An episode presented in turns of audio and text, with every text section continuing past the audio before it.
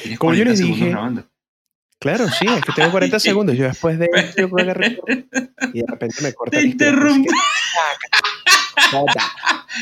Perdón. Eh. Todas son Vale, esas espera, espera. que corto. Pero. Espérate, eh, espérate el minuto y cinco y vamos.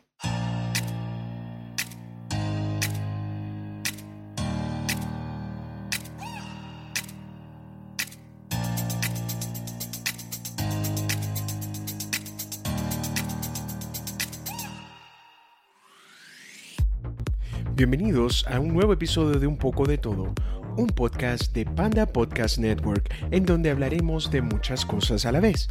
Mi nombre es Andrés, así que sigan adelante.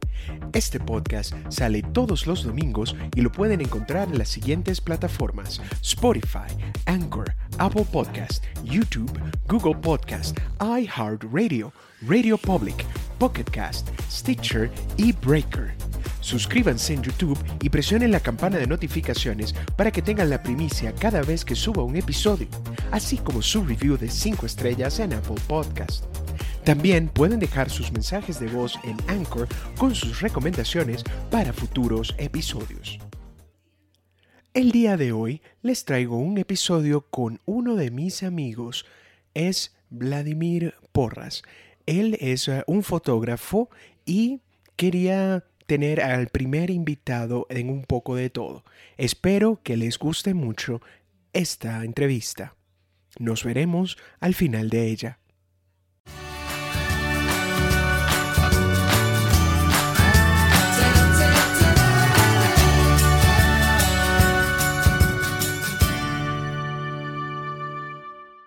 El día de hoy tenemos al primer invitado en un poco de todo. Tenemos al señor Vladimir, que tengo la desgracia de conocerlo desde hace un par de años Gracias. y es eh, todo un gusto que tú seas eh, mi primer invitado porque siempre quiero traer nuevo contenido al podcast. Así que pues eh, bienvenido. Ah, muchas gracias. Eh, la desgracia es mutua. Sí, de verdad que sí. Yo de re- lo que me acuerdo de haber conocido a Vladimir estaba en la... Estábamos estudiando los dos comunicación social en la Santa María. Y, No, no, yo estudiaba medicina. Estás equivocado. Claro, seguro. Estabas en, clases de anatomía y te reprobaron. Exacto. Pero en anatomía. cuento. Eso se veía en la cuarta de, de leyes. Sí, sí, sí. Exactamente. Mm. Y yo me recuerdo que este pana estaba hablando, creo que nuestra amistad comenzó con eso, con hablar de, de películas y de repente comenzábamos a compartir ideas y veía que este pana, pues, de toda la, la morralla que había en la Santa María, pues era uno Mm. de los pocos que se salvaba. Y hasta el sol de hoy mantenemos esa amistad. Entonces, tampoco era que, que había conseguido un amigo de, de los morrayitas, sino que un carajo, pues, de pinga, de pinga. Y porque es eh, un carajo tan de pinga, quería entrevistarlo, quería saber porque, a ver si, si me recuerdo, tú vives es en eh, Madrid, en España, y tu hobby lo dedicaste a hacer tu negocio, ¿correcto? Sí, sí, exactamente. sí. Entonces, coméntame, ¿cómo fue ese viaje hasta el punto que estamos el día de hoy? ¿Cómo te comenzó a apasionar la fotografía? Mm, Bueno, quiero empezar dándote muchísimas gracias. Esa introducción tan buena, destacando que, que entre todo, y quiero, creo, creo recordar que fue, no sé si cubre o fue Tarantino, el origen de nuestra amistad. Sería interesante recordar, hacer un viaje en el tiempo para ver por quién fue que, que- comenzó esta amistad. Pero volviendo a tu pregunta, eh, yo recuerdo eh, que hace mucho tiempo yo viajé a Santiago de Chile con, con mi familia. En ese momento me dieron una cámara, eso fue por allá por el, no sé, creo que fue el 2017, 2017, perdón, 2007, 2017 acaba de ser. Y me dieron una cámara que era una, una cámara muy mala, Pero sin embargo me empecé a tomar fotos y tal, y dije, mira, igual y me gusta. Y empecé poco a poco, poco a poco, poco a poco, poco a poco, y me empezó gustando. Al principio era asqueroso, como todo. Al principio no servía para nada. Eh, me dieron una cámara de rollo, de hecho, mis inicios, hasta los 20 años no, no había usado ni siquiera cámaras digitales, más allá de la que me dieron en Chile, que repito, era una cámara HP. Sí, HP hizo cámaras, imagínate lo mala que era. Y luego de eso empecé a evolucionar y dije, bueno, al final lo intento. Y entré en la escuela de fotografía de Roberto Mata y pues ya el resto de historia. Ha pasado un montón de tiempo, han pasado muchas historias y aquí estoy, prácticamente 10, 12 años después. Oye, bien. Y de tus influencias, yo sé que eh, habíamos hablado de, de Tarantino o de, de, Kubrick. Igual es uh, bastante curioso. Creo que sí, hay que hacer esta, esta retrospectiva para ver cuál fue el origen. Cualquiera de los dos, amplias referencias para ambos en el mundo del cine, pero quiero saber más que todo son, son las tuyas. Porque sí, estás en la Roberto Mata y vas a tomar clases y cuéntame ese, ese proceso, esa, e, ese gusanillo que después se transformó en esto. Sí, bueno, eh, recuerda que para ese entonces eh, el tema de la rebelión estudiantil estaba muy, estaba recién, estaba en pleno, en pleno, en pleno, pleno nacimiento. Todo viene después de, no sé si recuerdas, la hermana Fadul. Eh, todo el tema estudiantil estaba flor de piel, los estudiantes estaban empezando a salir por fin y todo esto. Y cuando yo entré a la escuela de Roberto Mata, entre otras cosas, entré para fotografía documental, todo lo que tenía que ver con fotografía, digamos, de calle. Y una de mis motivaciones, o una de las, cosas, una de las razones por las cuales yo quería eh, adentrarme en la fotografía, era porque quería tomar fotografía social, fotografía de sucesos. Y ahí fue poco a poco, poco a poco mermando. Eh, a medida que pasaron los años, tú y yo entendemos cuál es mi perfil, entendemos cómo, cómo fue evolucionando mi, mi conciencia. Y digamos que la fotografía de sucesos fue quedando un poco aparte, porque digamos que no me gustó demasiado lo que era. Y empecé a trabajar con modelos y en sociales, como tiene que haber bodas, no hice bautizos, eh, mi primera comunión fue aquí en España, pero sobre todo bodas y modelos como tal. Pero mis inicios, mis inicios, mi, digamos, mis referencias, mis inspiraciones, tienen que ver directamente con el mismo Roberto Mata, con otro profesor que tuve que se llama Ricardo Jiménez. Eh, también está unos fotógrafos internacionales, Christopher Anderson, eh, Pet Bonnet, eh, James Natchway. O sea, hay un montón de, y todos son fotoperiodistas, todos son documentalistas de, de, de eventos fuertes. Y esa fue mi, mi primera inspiración, pero después fue evolucionando a algo totalmente distinto. Totalmente distinto. Oye, interesante. Interesante que habías comenzado por la parte de sociales, eh, sucesos, y después que hayas agarrado esto y hayas dicho, no, eso no es lo mío, quiero es otra cosa, pero de verdad es, es interesante que hayas comenzado por, por esa parte humana, es por eh, la parte de que tu fotografía cause impacto, que le deje algo a la persona. ¿Estoy en lo cierto o solo estoy hablando por hablar? No, no, no, sí, esa, esa fue mi primera, o, o, bueno, la primera razón y creo que fue la principal. De hecho, hoy en día sigue siendo la misma. O sea, digamos, hoy sigo haciendo fotografías porque quiero generar un impacto, quiero generar una impresión, quiero generar una, quiero causar una sensación al espectador. ¿Qué pasa? Eh, digamos, el fondo sigue siendo el mismo, pero la forma cambió. Lo bueno de todo esto es que no abandoné el oficio, simplemente lo transformé a algo que me gustase mucho más y que yo sintiera que fuese mucho más productivo con mi vida. El problema con sucesos es que había muchas cosas que no me gustaban y siento que por muchas fotos que pudiera tomar, el medio estaba un poco complicado, las razones por las cuales se tomaban las fotos no era siempre la buena, entre otras cosas.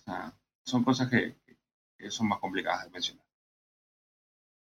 Ah, entiendo. Y aparte, por supuesto, lo que es tema país y las cosas que, que uno tiene que hacer o que no debe hacer. Eh, te entiendo, te entiendo totalmente. Porque sí, es, es uh, algo que también me pone a pensar que una de las cosas que me gusta de la comunicación es poder, como la palabra lo dice, comunicarme. pero el hecho de estar pensando que tengo que adaptarme a cierto modelo, a poder seguir eh, un parámetro o tener una línea editorial, eh, ya eso me, me, dejó de gustar y por eso es que pues existe esto llamado podcast. Y yo he seguido obviamente tus, tus trabajos y de verdad eh, no es porque estás aquí en el, en el podcast, sino que quiero decirte que, que realmente admiro, admiro tu trabajo, admiro la manera en la cual tú eres un perfeccionista en tu arte y es algo que me motiva a mí a seguir perfeccionando cada vez más lo que yo hago porque es como un referente.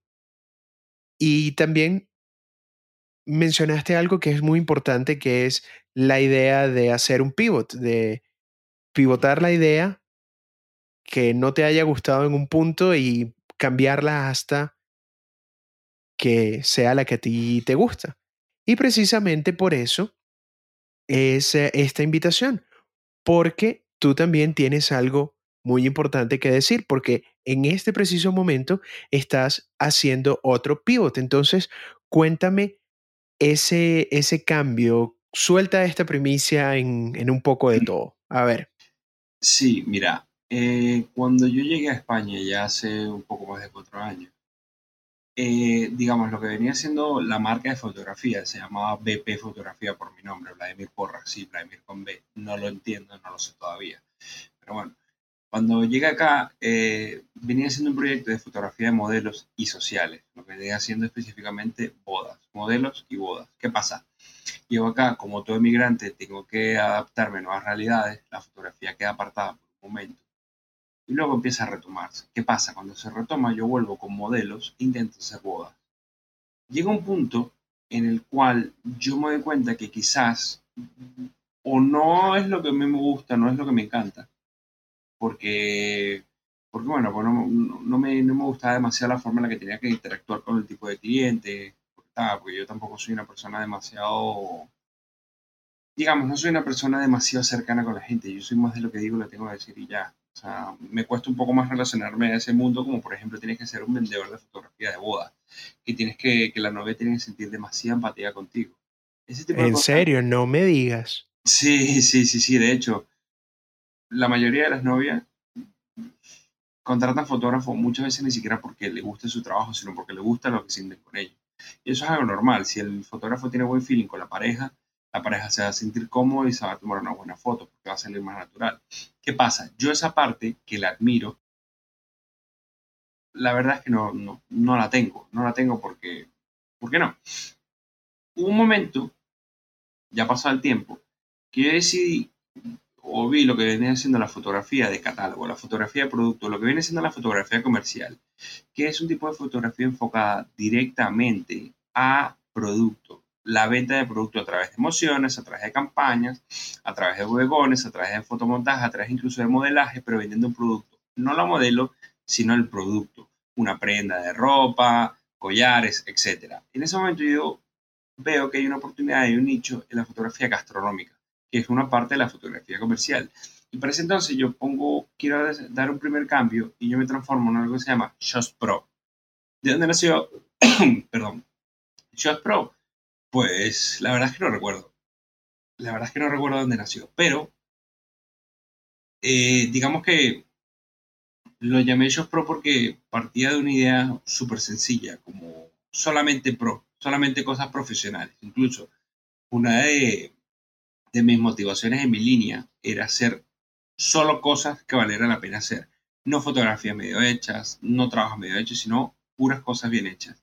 Nace a través de esa premisa la idea de Shows Pro y fotografía gastronómica. Y ahí empieza un gran cambio y una gran, y una gran evolución en cuanto a mi trabajo. Empecé a hacer mucho más clientela, empecé a hacer muchas más fotografías y evolucionó a eso. ¿Qué pasa? Evidentemente en este mundo tienes que vivir de una cosa que se llama las redes sociales. Y las redes sociales, eh, que es otra cosa por la cual no me iba demasiado bien en fotografía de bodas, las redes sociales tienen que tener una interacción muy rica y muy, muy directa con la gente. ¿Qué pasa con Shows Pro? Shows Pro evolucionaba como una marca que mostraba buen material, pero que no interactúa nada con la gente. tiene poca interacción. De hecho, yo no me muestro o no me mostraba prácticamente nunca frente a cámara. Y eso quizás hacía que mis fotos eran muy bien recibidas, pero con muy poca interacción, muy pocos comments, muy pocos likes, muy pocas eh, shares, muy pocos compartidos, entre otras cosas. ¿Qué pasa? Yo me detengo un segundo y digo, vale, esto tiene que cambiar. Porque he evolucionado yo como persona, porque está creciendo mejor material, porque estoy creciendo yo como profesional y yo empiezo a tener habilidades que antes no tenía y empiezo a querer hacer cosas que antes no quería. Y el cambio viene, entre otras cosas, y ahora te digo el nombre y por qué me gusta. Yo a la gente no me lo presenté como Vladimir, yo me lo presenté como Vlad. Y entre otras cosas porque me aburría un poco, la verdad, mencionar el tema de Vladimir. Ah, pero tú Vladimir es con B. Sí, es con B. ¿Por qué? No lo sé. Y a cada rato, Vladimir, ah, con B. Sí, con B. ¿Y por qué no con V? Mira, no lo sé. Y dale, y dale, y dale otra vez. Yo simplemente dije, yo me llamo Vlad. Y me relacionen como lo que quieran. Y tanto me, tanto me presenté como Vlad que un día se me ocurrió simplemente a la hora del cambio, un cambio mucho más humano que me pudiera mostrar mucho más en las redes sociales, llamarme Hey, it's Vlad. El nombre de la, de la cuenta es It's Vlad, es Vlad, así de sencillo. Es una premisa que tengo para ti en tu programa. Ya de todas formas, luego, si quieres, deja las redes sociales y todo, porque el cambio viene dentro de dos días, visual. Por supuesto, es que las, las redes sociales van a estar aquí en el programa, en la lista de todas las cosas de que hablo en el programa, va a estar enlaces para tus redes sociales para que comiencen a eh, ver este cambio y comiencen a seguirlo porque es muy importante que lo sigan, interactúen. Y hablando de esto, ¿cómo tú piensas o, qué es lo que quieres hacer? ¿Qué, ¿Qué vislumbras como ese cambio? Porque tú decías que tú necesitabas, ya que estás en redes sociales, necesitas esa interacción. ¿Qué, podemos esperar de...? Sí, e, esto es una ayuda que me hizo una chica con la cual trabajé para un restaurante acá, bueno, para dos, eran dos, que es el restaurante Apartaco y La Cuchara. Eh, la Cuchara Restaurante aquí en Madrid. La chica que me ayudó que se llama Luisana, que tiene una empresa que se llama Muerde Marketing. Yo le pregunté a ella sobre, yo, yo, le, yo le pedí asesoría, le dije, mira, yo quiero hacer unos cambios en la marca y no sé cómo hacerlo. Entonces necesito saber cómo me puedes ayudar tú, porque ella trabaja directamente en la parte de marketing de esa empresa. Me dijo, mira, el tema es el siguiente. Al fin y al cabo, por mucho que te llames Shows Pro, la gente te conoce a ti como Vlad. Y tú eres la cara de Shows Pro. Y eres tú nada más. Y una de las cosas que tienes que hacer es que la gente tiene que verte más, tienes que mostrarte, tienes que humanizar la marca, la gente tiene que identificar esto como alguien, porque la gente confía en la gente, no confía en cosas, confía en gente entre otras cosas, de todo esto que te acabo de decir, me dijo, puedes hacer un cambio y el cambio se va a sentir porque la gente va a empezar a relacionarse contigo, que es algo, no acaba, algo que no acabas de hacer. Porque al final, Shows Pro evolucionaba y crecía casi como un robot, algo con, la, algo con lo que la gente no se podía sentar a hablar. Pero It's Vlad, o Vlad como yo, como, digamos como mi nombre, va a venir, entre otras cosas, con un cargo digamos, con un cambio, mejor dicho, en el cual va a haber no solamente fotografía y video de producto, sino que también van a haber cosas como tutoriales, encuestas, reviews, eh, van a empezar a ver historias, hablando un poco más de lo que yo soy a través de mi trabajo. No vamos a caer en las banalidades de, hola, hoy me vine a bañar y voy a cambiar de jabón. No, no, esas cosas no. Pero sí, por ejemplo, en la hora de los making of de las sesiones, eh, hacer la compra para los equipos de las sesiones, que si voy a hacer una fotografía, por cierto, tengo una fotografía pendiente que te dije que tengo que hacer para Ritual Cosmetics y, por ejemplo, a la hora de, la compra o, a la hora de la preparación de la toma, hacer eh, historias de eso. Digamos que la gente no solamente pueda sentirse identificado conmigo como el fotógrafo profesional de producto, sino como también el chico con el cual yo puedo intentar, me puedo intentar identificar o el cual puedo ver para aprender algo, o con el cual realmente lo puedo escribir para preguntarle cualquier cosa. ¿Por qué lo puedo hacer? Porque lo estoy viendo. Es una persona real. Es una persona que yo me levanto un día y si reviso el Instagram, está en las redes. Yo espero no estaba en ningún lado yo. Nunca salía yo, no había fotos mías, no había nada de mí. Mis historias no, salía yo siquiera. que por cierto, que por cierto, y disculpe que te interrumpa, si, te, si tú entras al perfil actualmente, la fotografía es muy buena, es excelente. No es una cosa que estaba, ¿sabes? Lo que, es, lo que había hecho clic, clic, clic y esto lo vamos a subir a redes sociales. No, está muy bien hecha.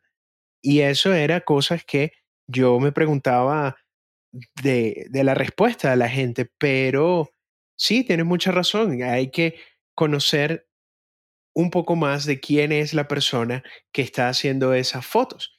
Y era algo que yo me acuerdo haberte dicho, tampoco es para aquí lucirme y decir, no, yo fui el primero que te lo dije.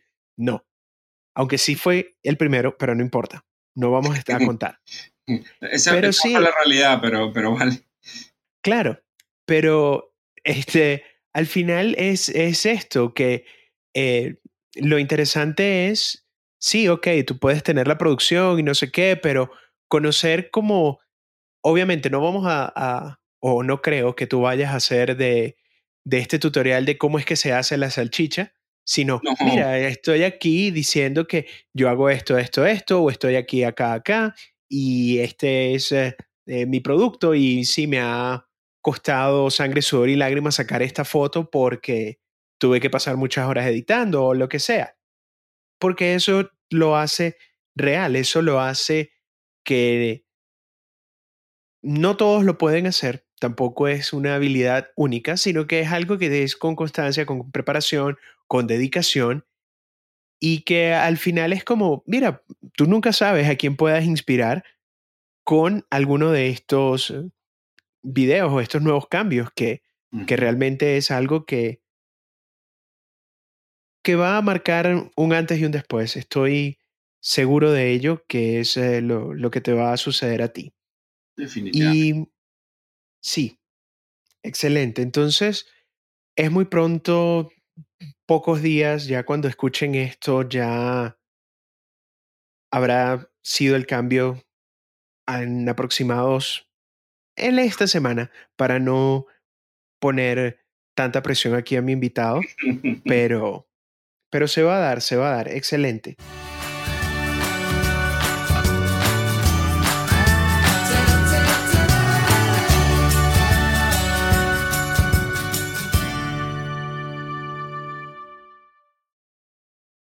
Que por cierto, ¿viste la nueva que viene? Uf. Eh, eh, mira, eh, se ve, no sé si será tan divertida como Hotel Budapest, pero visualmente lo que he visto en el, en el, en el teaser es una belleza. Además, que pareciera, como, buen, como Wes Anderson es, que cada toma es una escenografía hecha y derecha para él. O sea, es básicamente que pareciera que no hay nada que ya estaba hecho. O sea, literalmente lo construyó todo para cada cuadro. Tiene pinta de que es así y se ve preciosa esa película. Vamos, que, que el Oscar 2021 va a estar Wes Anderson, te digo yo que va a estar, porque si aunque sea la película es, porque si la película es mala por guion, te lo aseguro que por fotografía va a estar, seguro. Excelente. Es más, yo tengo que compartirte, hay una cuenta en YouTube que explica eh, el movimiento de varios directores. Entonces, por ejemplo, estaban hablando de una escena del padrino y entonces cómo era que cambiaba la dinámica de uno a otro, no sé qué. Pero sí, te lo voy a compartir porque es como agarrar y decir como, Coppola, qué brutal eres. Y obviamente esta también te va a gustar porque hay un video de Tarantino donde explica la primera escena de Inglorious Bastards y de, por qué entonces tú agarras... La de la campiña. Sí, la de la campiña. Y que mira, el plano acá está mostrando que este Hans Landa tiene el poder sobre este otro y tal, y no sé qué. Y la claro. Es, sí, sí, sí, sí, sí. Es, la posición, mira, desde, el, desde la fotografía, la postura, la música, la luz, todo, todo, todo, todo indica que este carajo siempre, siempre, siempre supo que ellos estaban ahí y que se lo va comiendo poco a poco, se lo va devorando poco a poco para que el tipo simplemente se destruye. Sí. maestro. literalmente se lo merienda. Literalmente se lo merienda, poco a poco. Se lo merienda lentamente, bocado a bocado, porque él sabe lo que está buscando. Y sabe que está ahí. la pipa. La pipa. Sabe que está ahí. Que bueno, es que la escena de la pipa es más que memorable porque la escena de la pipa confirma el poder que él tiene. ¿Yo puedo sacar mi pipa? Sí, tú saca el pipazo. Exactamente. Mm. Y que pues vuelve a abusar de la hospitalidad del pana porque le pide un segundo vaso de, de leche y mm. tal. Y, y es como, mira, yo, yo aquí soy la autoridad y tú me vas a decir lo que yo voy a necesitar y los vas a sapear.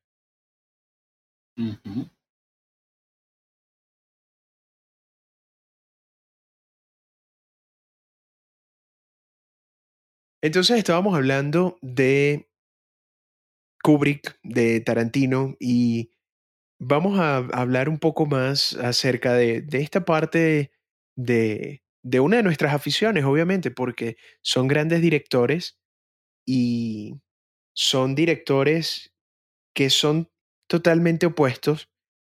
Tarantino es mucho más cultura popular, es mucho de referencia, pero al final del día, Tarantino es, eh, es un maestro que él no tuvo la necesidad de ir a ninguna escuela, sino que él vio películas y eso fue lo que le inspiró a él. Y todas las películas de Tarantino son pequeños homenajes a los diferentes tipos de películas que él veía. Sí, entre otras cosas, él nunca necesitó dejarse llevar por historias convencionales. Él siempre se buscó historias que fueran un poco más allá. O sea, ver una película de Tarantino te esperas que algo va a pasar. No, no es. A ver, Tarantino, a diferencia de otros grandes directores, no es como estas películas en donde la historia es muy sencilla, pero muy bien ejecutada. No, en Tarantino las historias nunca son sencillas. Siempre hay un plot twist horrible, espantoso, que generalmente incluye mucha sangre. Siempre, siempre. Ese es el sello de él historias que dan muchos giros y que esos giros están compuestos por mucha sangre. Menos Kill Bill, que Kill Bill es sangre que comienza y termina. O sea, no hay que esperar el giro de, tuerca, ahí hay sangre siempre. Y es que él es el pana que escribe sus propios guiones. O sea, que él se, se inventa la historia y después él la plasma y que mira, esto es lo que yo quiero que tú veas. Y este plano va a ser así, este plano va a ser asado. Y, era lo que habíamos comentado en off hace algún tiempo de la primera escena de Inglorious Bastards, que es una... Así tú no lo, lo estés detallando de una manera crítica, subjetivamente ya tú sabes cuál es la dinámica de poder entre los dos personajes, porque Tarantino te lo está mostrando. Y, tú sabes qué es lo que va a pasar, sabes que vas a venir a ver algunos muertos, pero de un diálogo tan inocente, tú agarras el diálogo y tú solo escuchas como una conversación normal, pero de repente tú vas viendo cómo es ese increchendo, vas viendo que el, el ángulo de cámara agarra un close-up para los dos personajes y eso te va aumentando la tensión.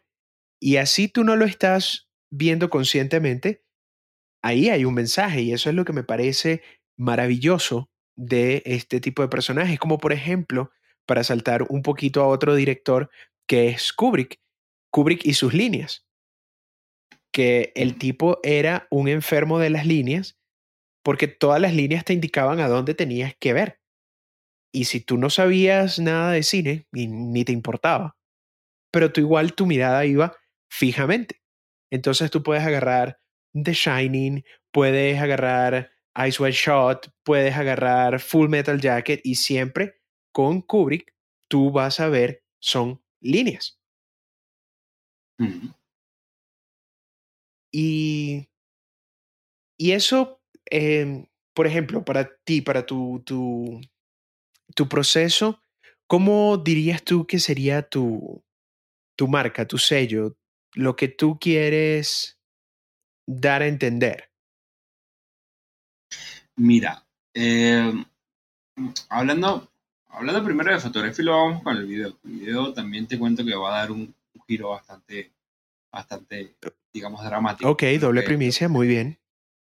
Sí, sí, sí, sí, sí. A ver, en cuanto a la fotografía, así como, como Kubrick, hombre, evidentemente guardando las distancias mm, bastante largas, este, mm, digamos, yo tengo una forma muy particular de plantear mis fotografías, sobre todo mis bodegones. Eh, yo siempre pongo los alimentos o los productos, lo que viene siendo el protagonista, el motivo, siempre lo pongo en contexto y me encanta no sobrecargar, pero sí, digamos, rodear, digamos, hacerle compañía, hacerle, digamos, un microambiente, por decirlo de alguna forma, a lo que estoy fotografiando. De hecho, si se meten en mi perfil, pueden ver que hay muchas fotografías de alimentos que están rodeados siempre de algo. Siempre me gusta que, mis productos estén rodeados, estén en contexto, siempre estén acompañados de más y más y más y más cosas. Porque me gusta que la gente, o me gusta que la gente no, me gusta que, que la fotografía tenga un motivo que siempre está arropado por algo y que ese algo juegue en efecto junto con la verdadera razón por la que se toma la foto. Por ejemplo, la fotografía que tú recuerdas, la del fotografía, de, fotografía, la del perfume, que es este, mm, eh, la de Kenzo, Flower by Kenzo, eh, que la hizo con unos pétalos de rosa y tal, y los pétalos de rosa están abrazando el perfume con un, con un, digamos, con un fondo rojo. Lo puede haber hecho con un fondo negro, lo puede haber hecho sin pétalos, pero yo quise rodear al perfume en pétalos, porque eso podía arropar y jugar junto con, la mismo, con el mismo motivo para darle mucho más fuerza. Y en cuanto a los videos, te puedo decir, tenemos que ver cómo evoluciona, tenemos que ver hacia dónde va, que vamos a empezar a producir comerciales, microcomerciales, por supuesto, más pequeños, comerciales para redes sociales. Y, bueno, ya, ya, tú sabes lo que te estoy comentando, yo soy mucho de, mm, de usar referencias, soy mucho de, de, lanzar eh, con grandes angulares, eh, eso es una pequeña referencia a Wes Anderson y alguna que otra toma de Kubrick pero más que todo me gusta usar mucho los grandes angulares. No quizás tan exagerado como Wes Anderson en Hotel Budapest, que casi siempre dispara casi que con un 14 o un 24. Por estamos hablando de un, de un 20 a veces y un 35. Pero me gustaría siempre estar trabajando con grandes angulares. Primero porque desde el punto de vista de los retratos, a la hora de, grabar, me puedo dar la oportunidad de acercarse y siempre dejar todo en contexto. Es algo complicado de decirlo, de verdad que espero que en un próximo podcast que hagamos dentro de un tiempo, que ya tengamos varios materiales, podamos evaluar y podamos decir, vale, perfecto, estos videos juegan de la mano con lo que hemos estado hablando hoy.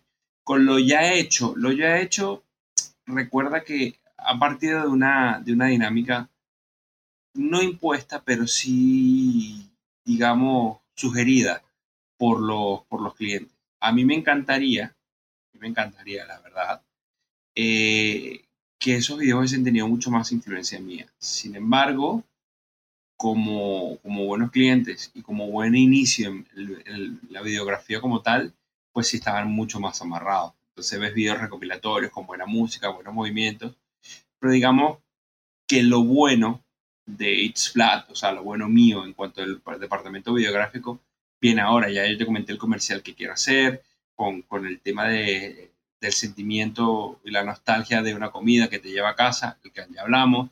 Eh, tenemos pensado hacer el comercial de las flores, que ya hablamos. Eh, también te comenté que queríamos hacer un intercambio, me gustaría hacer unos fashion films de una colección de ropa, que ya hablamos.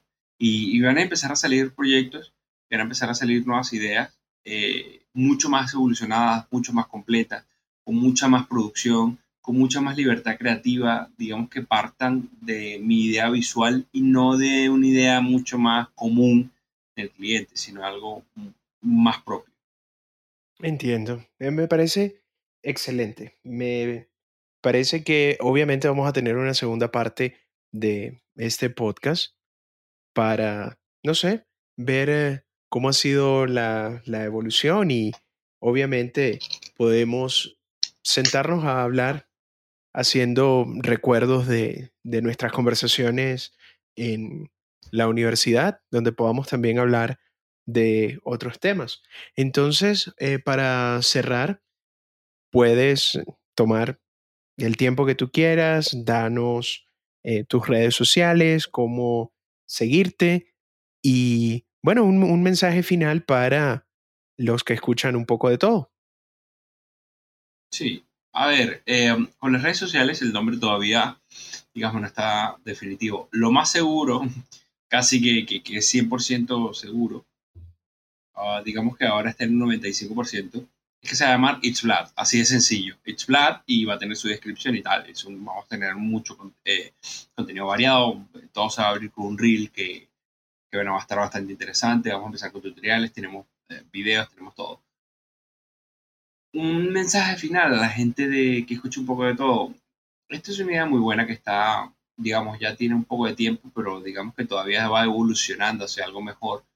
Me parece muy interesante que nos brindemos la oportunidad de, de escucharnos y de hablar de otras cosas saliendo de los métodos convencionales que, que muchas veces están bien, pero también pueden llegar a ser repetitivos. Y, y lo único que puedo decir es, bueno, gracias a ti por la invitación y que la constancia definitivamente es una de las cosas que, que más premia. O sea, ya yo llevo en este viaje 12, 13 años y eh, con muchos altibajos, con muchos errores, pero aquí estamos lográndolo. Yo sé que tú dentro de 5 años te vas a acordar de mí cuando estés ganando 20 millones de, dólares anuales por tu, por tu podcast y me vas a pasar 2 o 3 millones de euros en cada dos meses, una cosa así. ¿O quién crees tú que va a ser el fotógrafo oficial de un poco de todo? ¿Qué pasa? Ya, ya. Bueno, pero me vas a pagar bastante Eh, bien. por supuesto, te va a tener lindo y bello. ¿Qué pasa? Sí, sí. Una cosa que nos encantaría que el próximo invitado eh, también venga a contar un poquito de su historia. Yo te recomiendo que contactes a Cristiano Ronaldo. Él tiene un poco de tiempo libre ahora. ¿Ves? ¿Por qué no? Y si no, siempre estará, sí, siempre estará David Comedia, Milo Lovera. Me han dicho que Pedro Sánchez tiene tiempo. Con todo eso puedes hablar. Ah, Con todo, con todo eso puedes hablar. con los primeros tres sí, con Pedrito pues no tanto. Bueno, Pablo Iglesias. Ah, bueno, ahí va el otro. Pero en fin, ya estamos muy, muy locales. Entonces sí, pues eh, es el tiempo que tenemos por el día de hoy. De verdad, muchísimas gracias por tomar minutos de tu valioso tiempo. Y pues les recuerdo, todas las redes van a estar en la descripción del podcast, así que comiencen a seguirlo. Igual van a ver mis eh, historias y en el momento del cambio también vamos a, a cacarear ese huevo. Sí, fuera de chinazo. Pero bueno, fuera de todo un placer. Que estés muy bien. Igualmente.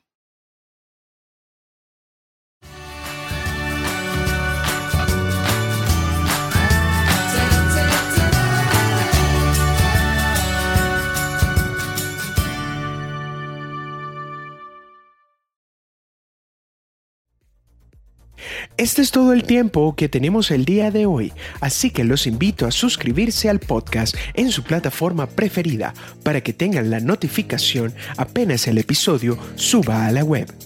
Esto fue un poco de todo y hasta la próxima.